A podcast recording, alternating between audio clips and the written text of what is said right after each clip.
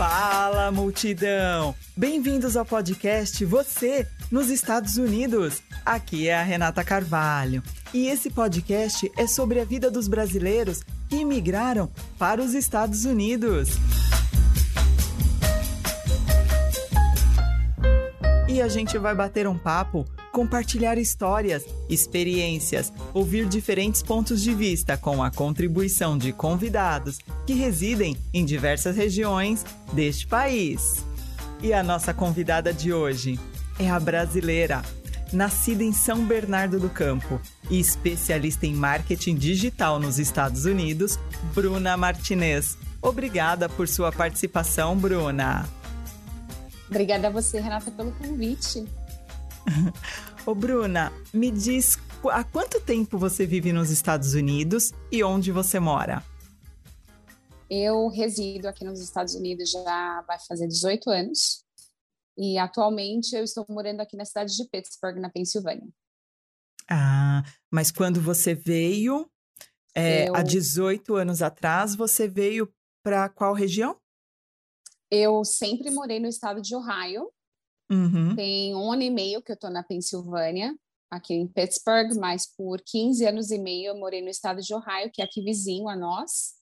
Mas mesmo sendo tão próximos, são estados bem diferentes. Ah, tá rolando ainda o processo de adaptação aqui da minha parte, morando aqui na Pensilvânia, é bem diferente de Ohio, mas eu morei 15 anos e meio lá no estado de Ohio, morei por diferentes partes do estado, desde o norte, lá em Cleveland, ah, baixando pelo meio do estado, ali por, pela cidade de Akron, até Columbus, que é a capital. Uhum. E você veio para estudar, né, Bruna? Com, a, com pouca idade, há 18 anos atrás você é uma mulher jovem, imagino que há 18 anos atrás você era uma estudante, né? Exatamente. Eu vim fazer intercâmbio no colégio, fazer o último ano do colégio, e foi assim que eu cheguei aqui. Aí depois disso fiz faculdade e tô aqui até hoje. Uh, Bruna, você tem uma história é, que muitas mulheres vivenciam essa história, né? Que, são de, que é uma história de relacionamento abusivo, né? Uhum, então, é, a gente hoje traz essa, essa história. Hoje você está muito bem casada, você uhum. tem uma bebê linda, recém-nascida, uhum. e você está muito bem no seu casamento. Graças Mas, a Deus. Graças a Deus mas você viveu oito anos um relacionamento abusivo uhum. quando você ainda tinha 18 anos. Uhum. Exatamente. E me conta, Bruna, como essa história começou? Bom, essa história começou. Eu, um belo dia, fui almoçar com a minha, que a gente chama em inglês de host mom, que seria a mamãe hospedeira é, onde eu morava com ela, com a família dela, quando eu vim fazer o intercâmbio no colégio. A gente saiu para almoçar um belo dia ah, num restaurante, e nesse restaurante eu conheci, então, o meu ex. E desde esse dia a gente nunca mais se desgrudou até que acabou, né? Lógico, oito anos depois. Mas foi basicamente assim, um almoço inocente, a gente bateu o olho, trocou telefone no final do almoço, ele era o dono do, do restaurante junto com a família dele, com o pai e com a mãe. E foi assim que a nossa história começou. E Bruna, é... no começo desse, desse relacionamento que você passou por oito anos, você uhum. comentou que inicialmente essa relação era mais tranquila. Exato. Né? Totalmente da, por parte tranquila. dele. Sim, não, não apresentava nenhum tipo de sinal que indicasse que algo pudesse mudar no futuro. Foi uma relação normal. Em que momento que você percebeu? Qual foi o sinal que você percebeu que a relação é, estava se tornando abusiva? Para ser bem honesta, eu não percebi que a relação era abusiva até que a gente acabou oito anos depois, assim, ou vamos supor, sei lá, sete anos depois. Ah, mas eu percebi que já não era igual, mais ou menos um ano depois de relação. Ah, eu trabalhava ah, no restaurante com ele, com a família dele, e um ano depois, mais ou menos, acabou aquela aquela, aquele tempo de lua de mel, vamos, vamos colocar desse jeito. Porque começou a gritaria, sabe? É, me desrespeitava na frente das outras pessoas, não importasse quem fosse, se era alguém na família dele, se era cliente, se era estranho, é, qualquer coisa que não estava de acordo comigo, ao invés de sentar e conversar comigo, eu já começava a gritar, é, mas me xingava na frente das pessoas, me xingava muito na frente dos clientes. E foi, foi nesse, nesse tom que eu percebi que já não era igual.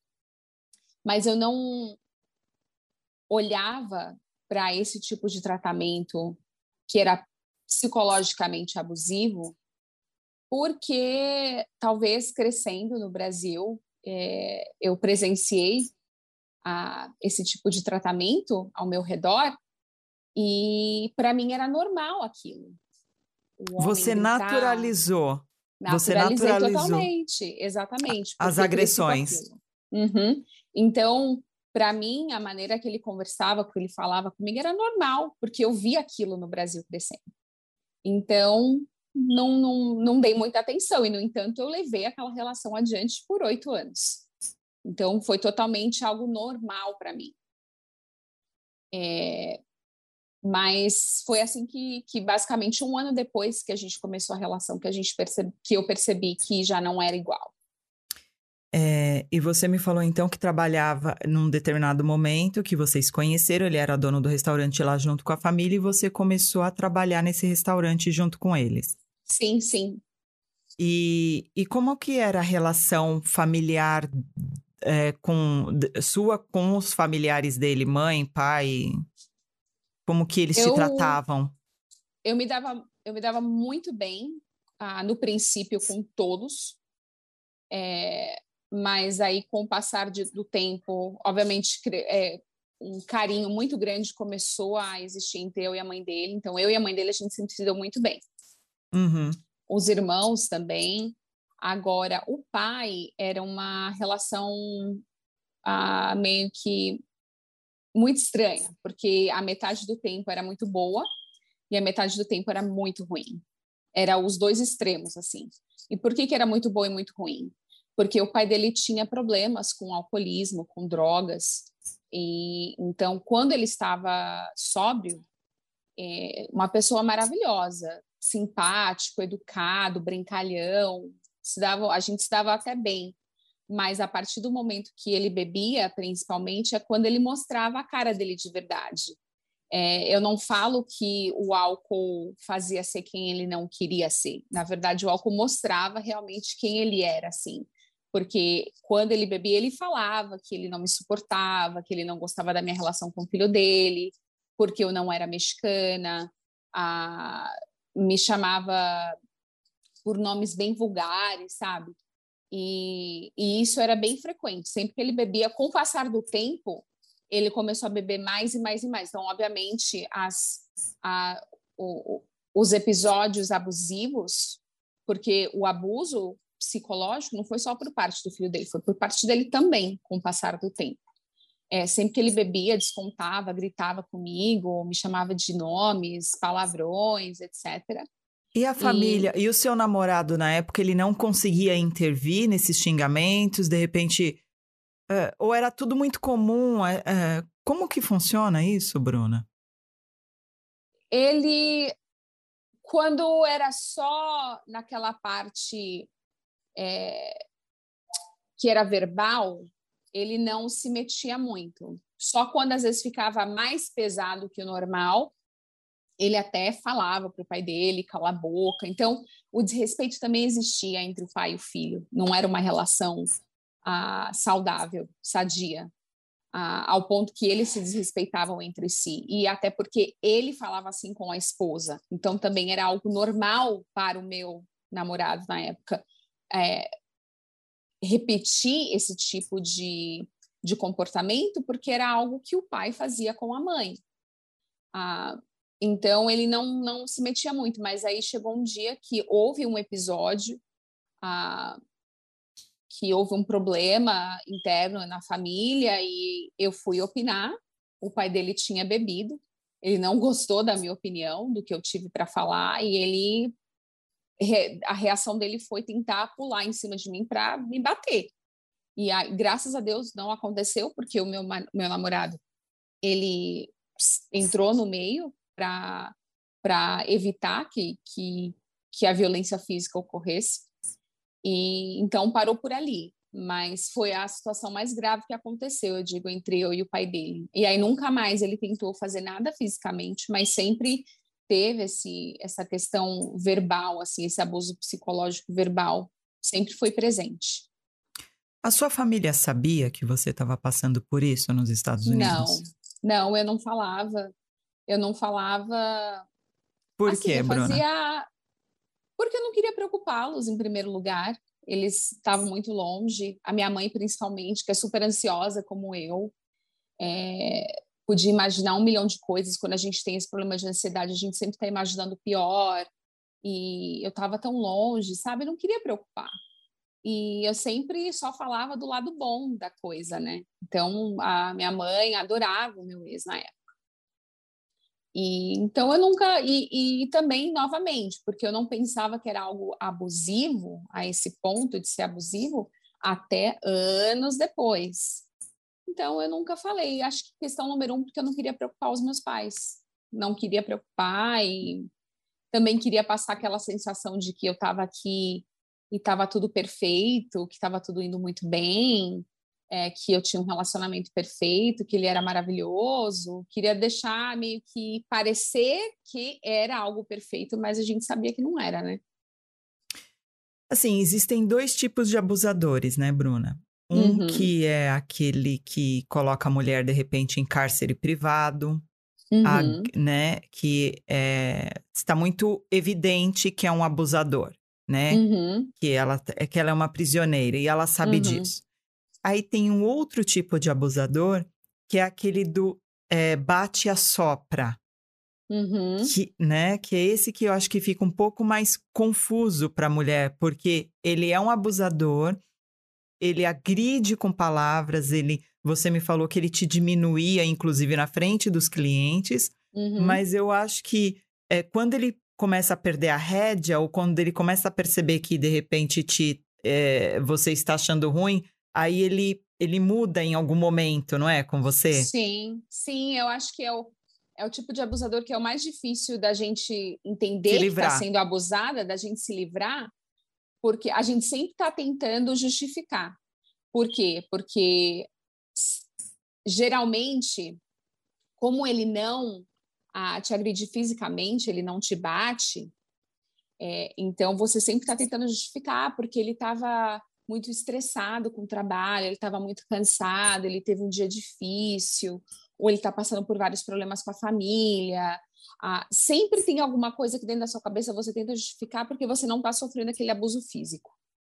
Então você sempre está e, e, e, obviamente ele também quando percebia que de vez em quando quando eu já estava começando a cansar da situação que eu queria sair, aí ele vinha, ah não, eu te amo, é, e, e fazia coisas que me faziam me apaixonar de novo, sabe? Uhum. Comprava presente, ou me levava para algum lugar de viagem, ou sei lá, coisinhas que na minha cabeça eu achava, ah, não, ele me ama, é que ele, ele perdeu o controle porque ele estava estressado e eu sabia que ele estava estressado, então por que, que eu fui cutucar onça com a vara curta? Por que, que eu continuei tentando resolver a situação que mulher gosta, não digo que todas, mas eu, vamos, vamos falar de mim. É, eu gosto muito assim de conversar, de debater, de tentar saber ali na hora, nunca deixar para depois. Eu quero falar ali na hora H que está acontecendo para entender e para tentar resolver. E às vezes não é bom, às vezes é bom a gente esperar as coisas abaixarem a poeira e a gente tentar conversar depois. Então eu usava isso como desculpa, eu me culpava. Falava, não, a culpa é minha, porque eu fui falar com ele na hora errada. Quer dizer, você deveria... estava irritando ele, na sua cabeça eu era você que... Eu irritando ele, exato, na minha cabeça eu que estava causando aquele problema. Exatamente. Em que, em que momento que você percebeu, Bruna, que o problema não era você, o problema, você é a vítima? Em que momento que você percebeu que você não estava irritando ele? Ele é um abusador? Eu acho que eu posso dividir essa, essa pergunta em duas respostas. A primeira é: eu cansei, literalmente, sete anos depois eu comecei a cansar, eu já não aguentava mais as discussões que eram muito frequentes, é, mas também eu comecei a perceber no último ano que a gente estava junto que ele no final já para terminar a gente ele estava muito estranho e estavam acontecendo vários problemas é, pessoais com a família dele eu achava que era por causa daquilo que ele estava estava estressado estava preocupado muita coisa acontecendo e mas aí teve um dia que ele não veio dormir em casa e aí no final acabei descobrindo que ele estava sendo infiel a, com uma das empregadas do restaurante. Do restaurante. Exato. E aí eu falei, não, ponto final. Eu não vou aceitar, não vou aturar traição. Posso até aturar muitas coisas, entender muita coisa, mas a traição não vou aturar. E, e, isso a gente, assim, a gente já tinha construído uma vida juntos, a gente tinha uma casa juntos, a gente já tinha os dois, o segundo restaurante ele abriu com o meu apoio. É, então a gente, eu tinha assim uma vida entre aspas já feita com ele. A gente já estava noivo para casar. É, e eu falei não, é, eu prefiro jogar entre aspas jogar tudo isso no lixo, mas começar do zero, eu só e sair desse desse ambiente tóxico que eu não aguento mais do que eu ficar simplesmente por causa de uma casa, por causa de um carro, por causa de um negócio, sendo que eu tô viva, tô saudável e eu consigo com as minhas próprias mãos reconstruir a minha vida novamente. Então foi o que eu fiz. Eu falei, eu não vou aguentar essa, essa humilhação da traição. E eu foi quando eu peguei as minhas coisas um dia, literalmente, foi um dia de Natal, dia 25 de dezembro. Eu peguei as minhas roupas, os meus sapatos, joguei dentro do carro e fui embora. E aí eu não fui literalmente. A segunda parte da resposta é: eu não fui aceitar de verdade na minha cabeça que eu era a vítima, que eu tinha sofrido anos de abuso. Até dois anos depois, dois anos não, quase três anos, quase três anos depois que a gente terminou. E por que, que foram quase três anos depois que a gente terminou?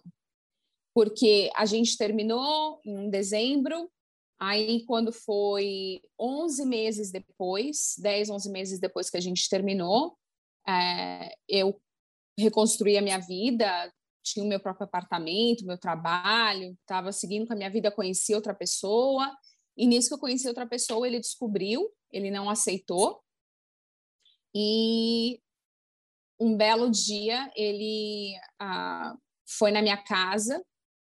Eu tinha uma roommate, no caso, uma companheira de apartamento, que a gente dividia os gastos. E eles se conheciam por muitos anos, porque eles eram amigos também. Eu não estava em casa esse dia, era um domingo, e eu fui dormir na casa do meu namorado naquele dia. E a minha roommate estava sozinha em casa. E aí ele foi lá em casa, apareceu lá em casa bêbado, totalmente assim, muito, muito embriagado. Ela abriu a porta, por quê? Porque ela falou: não, eu conheço, é meu amigo de muitos anos, eu vou abrir para tentar acalmá-lo, para que ele fique tranquilo e tal. Sim. Só que ele entrou na minha casa, entrou no meu quarto, correu para o meu quarto. Ela tentou, ela explicou para mim que ela tentou pará-lo, mas ele, ela não conseguiu. Ele subiu correndo para o meu quarto, destruiu o meu quarto completo, quebrou tudo, tudo, tudo. tudo Totalmente descontrolado. Totalmente descontrolado. E aí, nisso, ela tentou me ligar várias vezes, mas aquele dia calhou que meu telefone estava sem bateria, fiquei sem bateria. Aí, no dia seguinte, o meu namorado me acordou, porque eu tinha prova na faculdade. Quando eu acordei, coloquei o telefone para carregar dentro do carro enquanto eu dirigia para a faculdade. O telefone carregou nesse meio tempo. Quando o telefone ligou, peguei várias mensagens de voz que ela deixou. Dela. Que eu tinha que ter ido dela, da minha roommate, pedindo para eu ter voltado para casa, que era urgente. E aí eu falei, gente, o que aconteceu? Eu liguei para ela, ela me contou o que tinha acontecido. Aí nisso eu cheguei na faculdade, é, não estava nem com cabeça para fazer o, o, a, o, exame, a prova. Falei com o professor, professor, não, fica tranquila, vai para casa, resolve o que você tem que resolver. Fui para casa e nisso que eu estou indo para casa, eu decido ligar para ele para saber o que que aconteceu, por que que ele fez aquilo, o que que tinha o que que tinha acontecido. Ele... Exato. E aí ele ainda estava muito nervoso. É, isso no dia seguinte eram tipo nove, dez horas da manhã. Ele ainda estava muito bravo, muito alterado, e ele falou: Não, vá para sua casa que você vai ver o que eu fiz. Eu falei: Mas, ok, você fez, mas por que, que você fez? É, e ele falou: Não, é, sabe, falou várias coisas que não faziam sentido, e aí no final eu falei: Quer saber? A gente precisa sentar e conversar. Bruna, ele usava, ele usava álcool e, e, algum outro tipo de substância? Alguma outra droga? Só álcool, só tá. álcool. Nunca, nunca presenciei ele jamais usando nenhum tipo de outra substância. Mas o irmão dele usava? Sim, o irmão dele usava. O irmão dele tá. usava muita, muita pílula, é, que aqui nos Estados Unidos a gente chama de painkillers, né? São uhum. as, as pílulas para dor, mas são as mais fortes que você só consegue com prescrição médica. E ele conseguia? O irmão dele conseguia. Conseguia legalmente, conseguia sim, legalmente, sim. mas conseguia, sim. Aí, antes da gente voltar para a história do irmão, que é uma história também é, uhum. triste, né? Diga-se de passagem. Então, assim, aí você chegou no seu, no seu apartamento que você dividia com a, com a sua amiga. Ele estava, ele estava lá. Uhum. Né? Você estava dentro do carro, não é isso? Eu estava dentro do carro, exato. Quando eu estava indo para casa, que eu falei para ele, quer saber, a gente precisa fazer, tipo, vamos rachar isso aqui de uma vez. Vamos resolver a nossa história, cada um pro seu caminho. E aí ele falou, tá bom, vamos se ver então. Eu falei, então me encontra na minha casa, do lado de fora. Ele falou, tá bom. E aí, no caso, eu cheguei em casa. Quando eu cheguei, é, eu ainda estava com ele no telefone. Eu fiquei com ele no telefone esse tempo todo, que eu estava dirigindo. Da faculdade para minha casa eram 20 minutos eu fiquei com ele no telefone mais ou menos uns 15 minutos. Uhum. E aí, quando eu estacionei o carro, aí eu falei para ele: Ó, oh, tô aqui, cadê você? Eu não tô vendo teu carro. Ele falou: tô aqui também. Eu falei: aonde que eu não tô te vendo? Ele, no caso, estacionou o carro do outro lado do condomínio, eu, por isso que eu não tava vendo o carro dele. Sim. E ele estava escondido atrás de um arbusto que ficava na lateral do, do, do meu condo, do, do, do, do apartamento. Uhum, uhum. E aí, do nada, ele saiu. Ele falou: Eu tô aqui também. Aí ele saiu do, do, do arbusto. Eu olhei: Nossa, por que, que, ele, por que, que ele estava escondido? Enfim, isso tudo em questão de segundos, tá? Ele saiu, aí ele, ele saiu, ele deu a volta pelo meu carro. Meu carro estava aqui estacionado. Ele, ele saiu do arbusto, deu a volta pela frente do meu carro, veio abriu minha porta do carro, que a porta do carro eu automaticamente, assim que eu desliguei o carro, o, a, a porta destravou então estava destravada a porta, destrancada. Aí okay. ele veio, abriu a porta do carro e me arrancou de dentro do carro pelo cabelo. Ele me arrastou de dentro do carro pelo cabelo. E aquilo tudo assim, muito rápido, eu não estava entendendo nada, porque o abuso verbal, psicológico, rolou por oito anos, certo? Mas fisicamente, ele nunca tinha me batido. A não ser duas vezes, houveram dois episódios. Uma vez que a gente discutindo dentro do carro, ele foi foi esmurrar aquele compartimento, é, compartimento que tem entre os dois assentos, os dois bancos sim, do carro. Sim. Ele foi esmurrar, ele acabou esmurrando meu dedo. E uma outra vez que ele queria sair dirigindo para comprar, acho que cigarro, álcool, não lembro o que ele ia comprar, que ele queria sair. Eu falei: não, você não pode dirigir, você está bêbado, você não pode dirigir nessas condições. E ele insistiu muito. Eu falei: não, você não vai. Eu peguei, fui segurar ele pela camisa: não, você não vai, você vai ficar aqui. E aí, nisso que eu fui pegar, ele puxou para trás, é, me empurrando, né?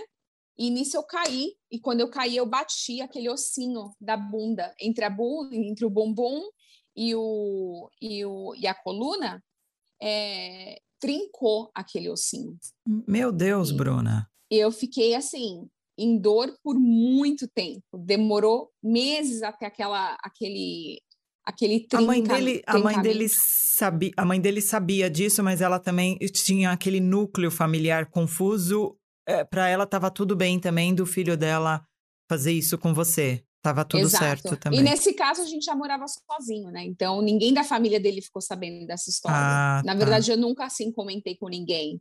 Entendi. É, você ficava mas... guardando para você né?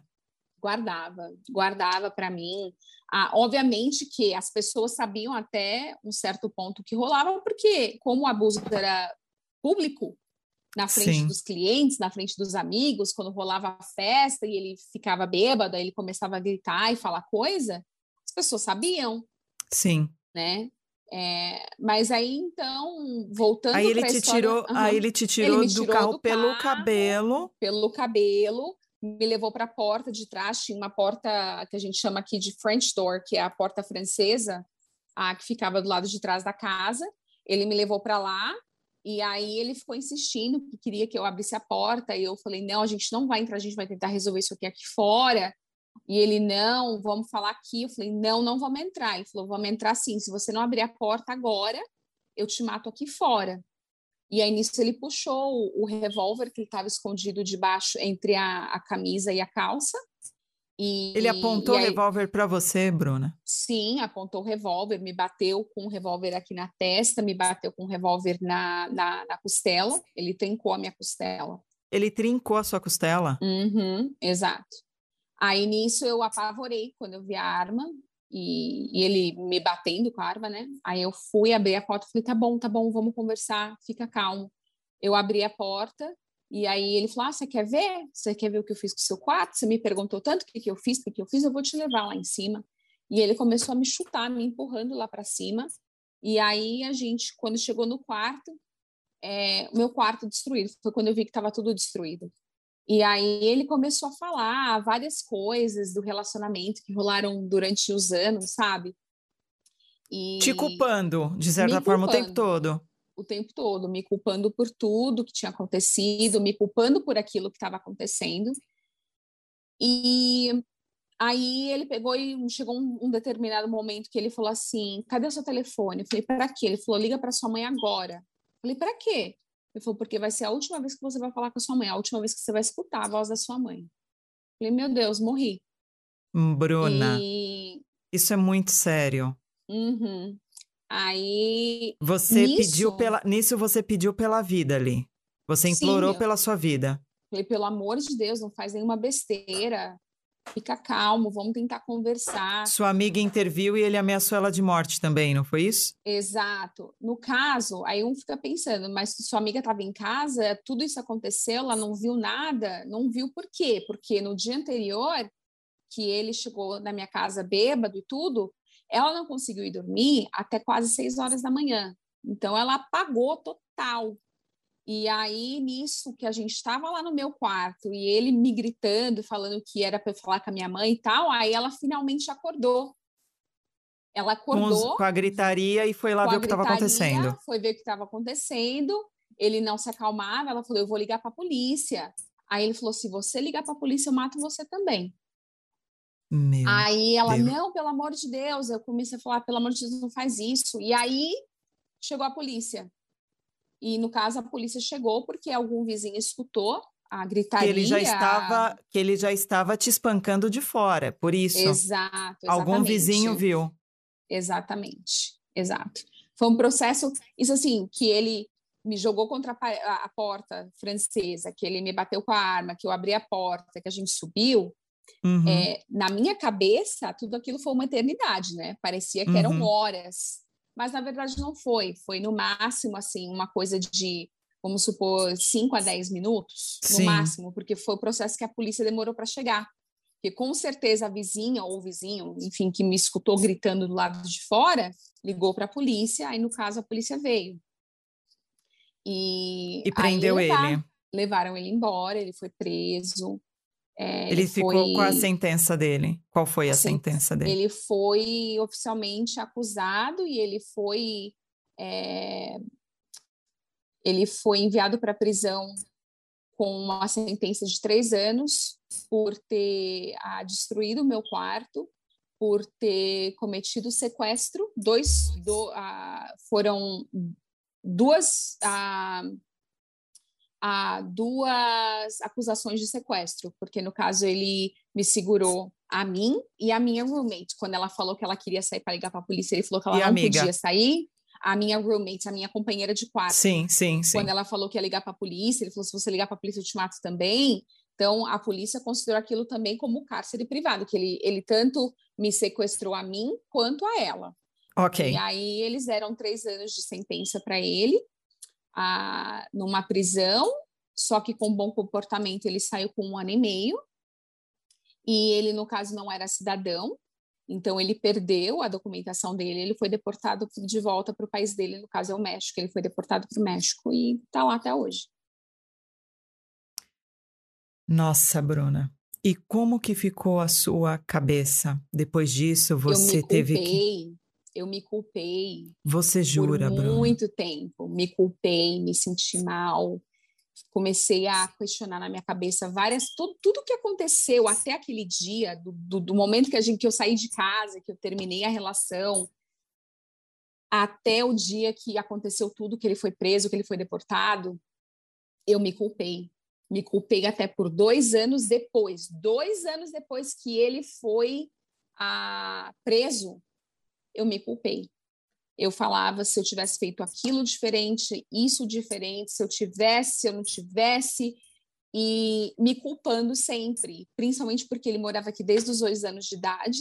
Desde os então, dois aninhos? Desde os dois aninhos de idade, ele morava nos Estados Unidos, ele já estava com 26 na época.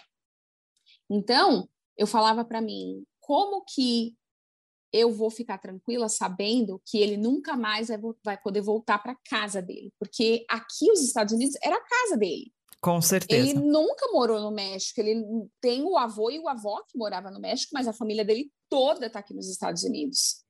Então, ele é o único que está no México agora com os avós. E aí eu fiquei me culpando muito por aquilo, sabe?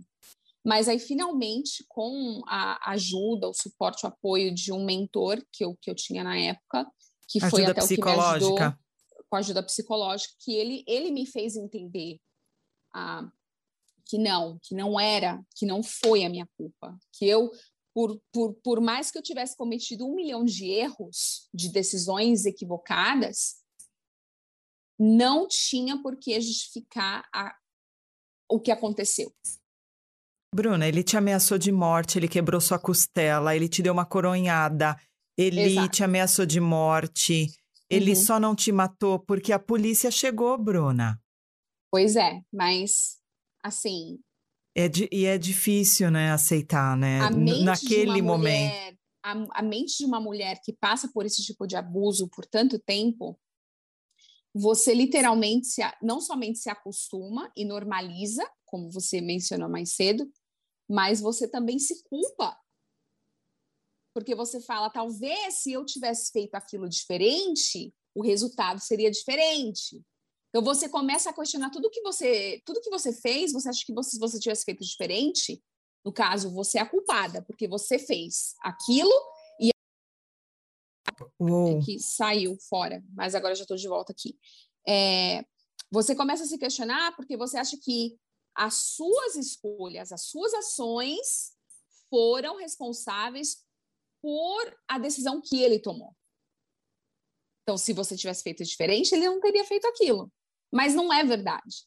Porque não importa o que você tenha feito, jamais vai justificar que você falte ao respeito com alguém, que você maltrate aquela pessoa, que você bata naquela pessoa, que você toque o cabelo daquela pessoa. Não importa. Não justifica. E Bruna, vale vale dar essa informação que agressão, agressão é beliscão, agressão é empurrão, uhum. porque às vezes a mulher mascara isso, mas isso é agressão. Então vamos Exatamente. lá. Exatamente. Agressão é beliscão, empurrão, é grito. o famoso ta grito, tapinha, uhum. tudo isso é agressão. Tudo então, isso é agressão. A, a mulherada tem que ficar esperta, né, é, com a sua história, inclusive, né, Bruna?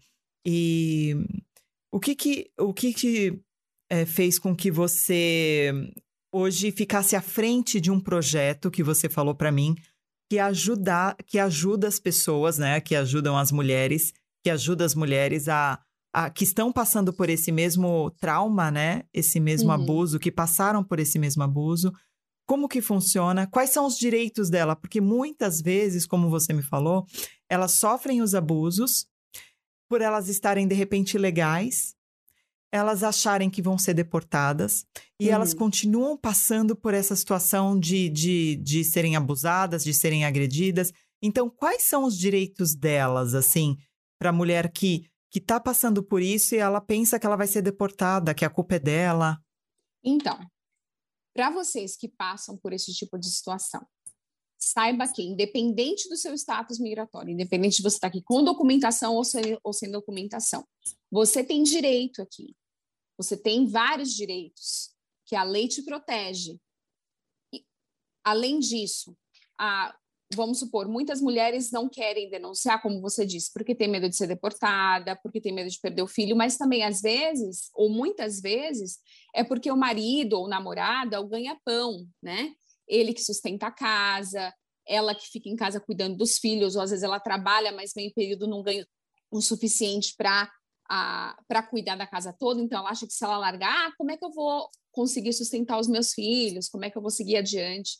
Saiba que existem organizações que apoiam, organizações ah, sem, fim, sem fim de lucro, ah, em quase, digo que todos os estados, aqui na Pensilvânia tem, se vocês procurarem, por exemplo, aqui em Pittsburgh, é, tem uma organização que eles ah, dão todo o apoio à mulher na parte, se ela está passando por um processo de gravidez, ou pós-parto, eles ajudam com toda essa ajuda psicológica e educação referente à gravidez e à criação dos filhos, e também com a parte de apoio à violência doméstica. Eles chamam Maia, que no caso é até o nome da minha filha, foi muita coincidência, ah, mas eles oferecem, se vocês procurarem no Facebook, a Maia, M-A-Y-A, é, eles uhum. podem dar atenção para vocês. Lá em Ohio, que eu trabalhei por muitos anos como voluntária é, é uma, é um, uma organização que chama a Casa San José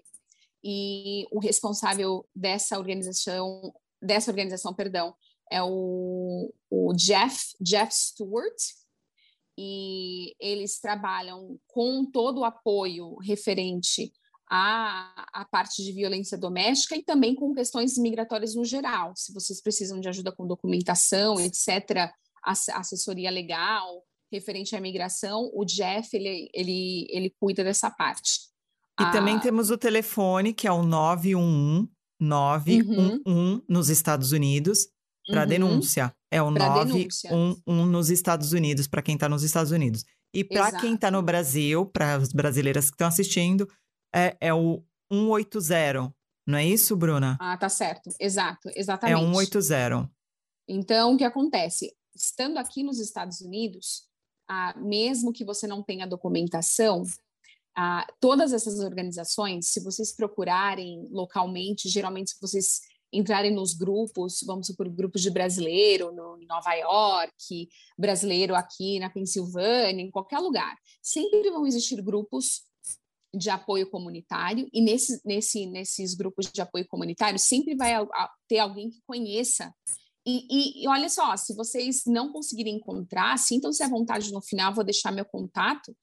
Podem me mandar mensagem se vocês precisarem de ajuda.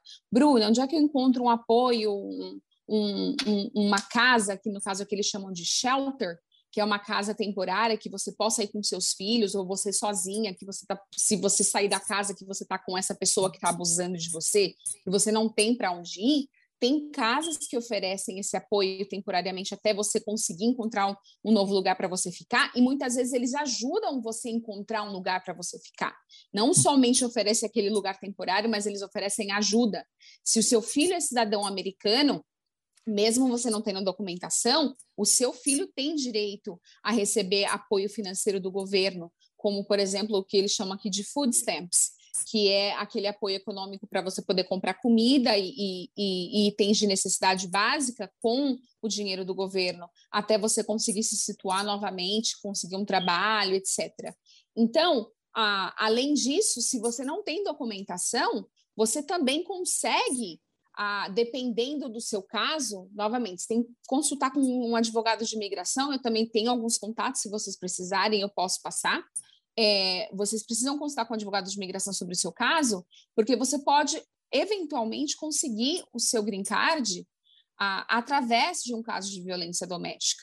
Mas existem, assim, existe todo um protocolo que você vai precisar seguir, dependendo laudo do seu médico. caso. Laudo, laudo médico, laudo da polícia, que você contribuiu, que você ajudou a polícia com a toda a investigação. É, tem muita coisa envolvida que, no caso, um advogado de imigração vai poder passar para você certinho quais são os passos, mas através disso você consegue o seu green card sim, tá? Então, não tem por que ter medo, você não vai ser deportada, você não vai para a prisão, perder seu filho. Per perder o seu filho. Pelo contrário, existe muita ajuda que está disponível. A, que você pode ter acesso e novamente. Se tiver alguma dúvida, pode me contatar, pode mandar uma mensagem pelo Facebook ou pelo Instagram. E se eu não souber, eu vou tentar te encaminhar para a pessoa que possa te ajudar com, com essas questões. Vai ser um prazer, ah, porque eu entendo a dor, eu entendo a pressão, eu entendo as sequelas que ficam psicologicamente. Porque como não é só que você físico. se vê hoje? A sua cabeça como ela está hoje? O que que o que que atingiu assim em você, Bruna? É uma ansiedade terrível que eu sinto até hoje. É uma ansiedade muito grande. A ansiedade, eu acho que foi o que mais me afetou.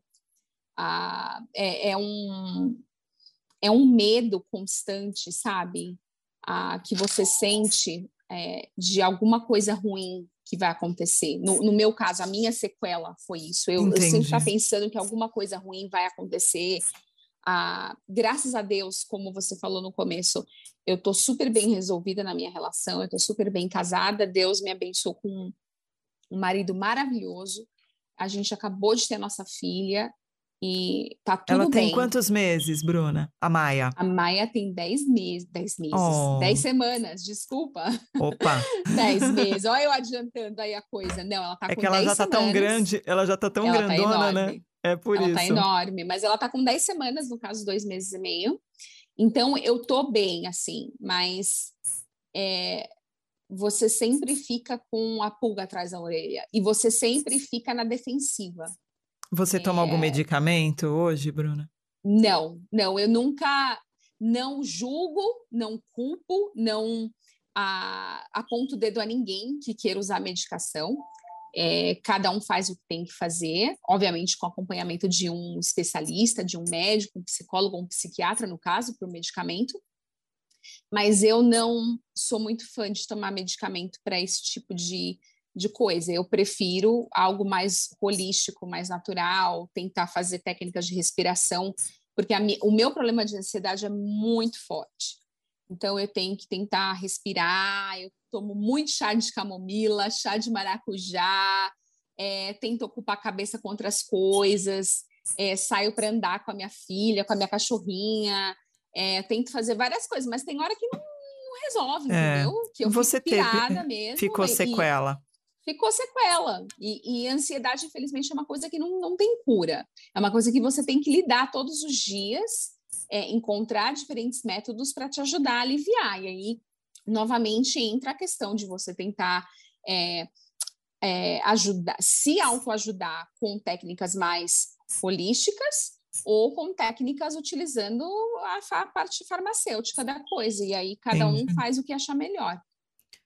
Muito bacana. Gente, é, essas entrevistas estão muito legais. Você que pode contribuir com o crescimento do canal para a gente trazer mais histórias, mais convidados, contribuir de forma geral. O link do Patron está aqui embaixo na descrição do vídeo, tá bom? Se vocês puderem contribuir, a gente agradece e fica muito feliz.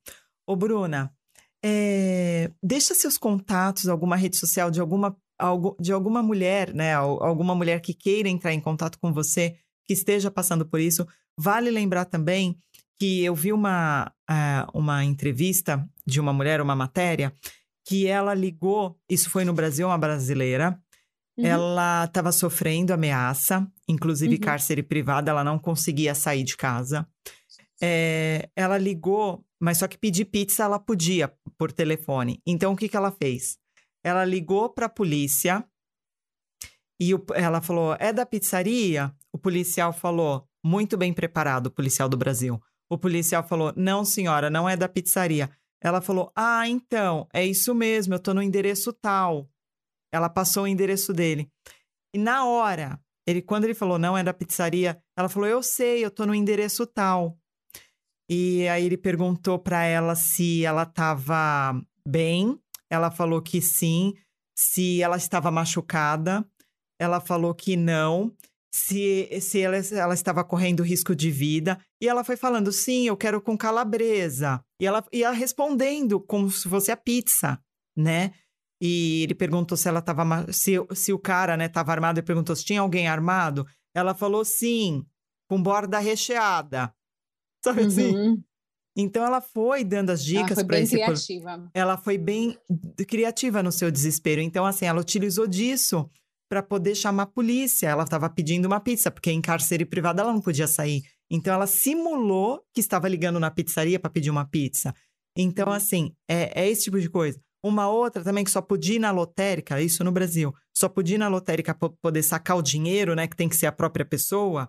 Uhum. Ela deixou um bilhete de socorro com a atendente do caixa. Uhum. Entendeu? Então, são esse tipo de coisa que a gente dá aqui como dica que para as mulheres, assim, é, às vezes a gente está no desespero e não sabe o que fazer. Então, tem situações assim que dá para a gente pedir ajuda é, e as pessoas, assim como os policiais, eles estão preparados.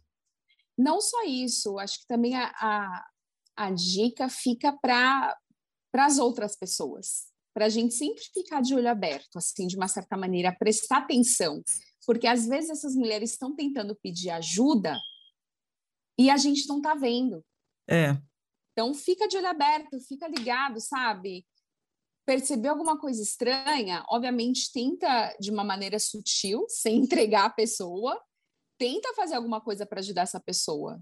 Porque é rola muito caso, por exemplo, teve o caso faz pouco tempo, não foi de violência doméstica, mas foi de violência, violência a, a, a criança que rolou em Nova York, uma brasileira, uma garçonete percebeu que uma criança estava sendo abusada fisicamente e ligou para a polícia. Por quê? Porque foi na Flórida.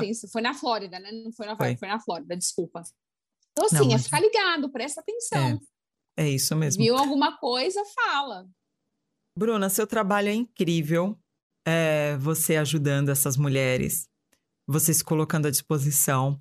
Deixa seus contatos para essas mulheres que de repente queiram alguma orientação sua, alguma indicação de algum, de algum lugar para buscar ajuda claro, o meu contato do Instagram é Bruna underline P de Pinto, no caso, Bruna underline P underline Martinez. Martinez é M-A-R-T-I-N-E-Z. E no Facebook vocês podem me encontrar como Bruna Martinez. Então, novamente, é, se vocês precisarem de ajuda, tiverem dúvidas, precisarem de socorro, manda mensagem e eu vou fazer o que eu puder para indicar vocês para alguém, alguma organização, alguém que possa ajudar, tá bom? Mas Esses não seus se sintam sozinhas. Uhum. Esses seus contatos vão constar na descrição deste vídeo, tá, Bruna? Uhum, tá certo, claro. Bruna, eu agradeço demais a sua participação, a sua contribuição, a sua entrega, a sua verdade, a sua coragem, Bruna. Muito obrigada. Obrigada. Não, imagina, um prazer. É, a vida aqui nos Estados Unidos ela é, ela é muito boa, mas como em qualquer lugar tem o, tem o, o, os, o lado a, obscuro da coisa que envolvem vários, vários tipos de situações estranhas, loucas, situações é, como essa que eu vivi, então não tem por que tem, não tem por que ter vergonha da gente expor, só só querer expor a, a parte bonita da, da coisa, não. o sucesso, as conquistas, mas não querer mostrar o lado, eu não digo que o lado ruim, mas o lado desafiador da coisa. Então foi um momento muito desafiador para mim por alguns anos, mas graças a Deus estou de pé e pronta para os próximos desafios. E com uma bebê linda, a Maia. Uma bebê muito linda, minha filha linda. um beijo para você, Bruna. Muita saúde, muita harmonia na sua família, muita saúde para sua bebê linda. Tá muito bom? obrigada, Renata. Igualmente, um beijo para todos vocês. Um beijo, tchau, tchau. Gente, um recado final. Este conteúdo está disponível nas duas plataformas, YouTube e Spotify. Se você está gostando das entrevistas e gostaria de contribuir com doações para o crescimento do canal, o link do Patron está aqui embaixo na descrição do vídeo. Se você que é brasileiro e gostaria de é, compartilhar com a gente a sua jornada, o link do. Não, o link não, gente. O meu e-mail está aqui embaixo na descrição do vídeo. Se você também quiser compartilhar esse vídeo, comentar com o pessoal para ajudar as outras mulheres, também é muito importante. Compartilhe, comente. É, esse vídeo é muito importante para ajudar um monte de gente que está passando pela mesma situação da Bruna. É, então vocês podem compartilhar, é, dar a opinião de vocês e também é, se inscrever no canal, tá bom? Um beijo, até a próxima!